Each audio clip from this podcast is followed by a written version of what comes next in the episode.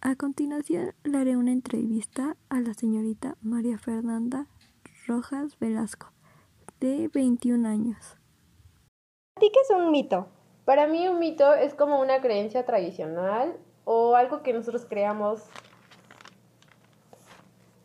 ¿Qué es una leyenda para ti?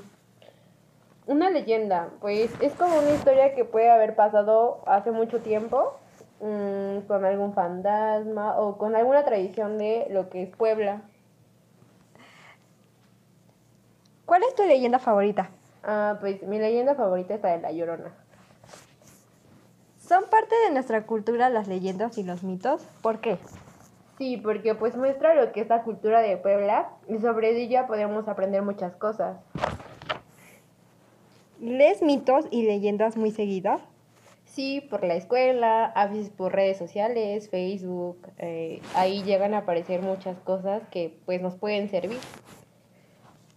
¿Los mitos pueden haber sucedido en realidad?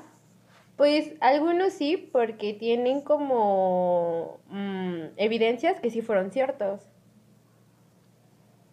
¿Cuál es la leyenda más conocida en tu identidad?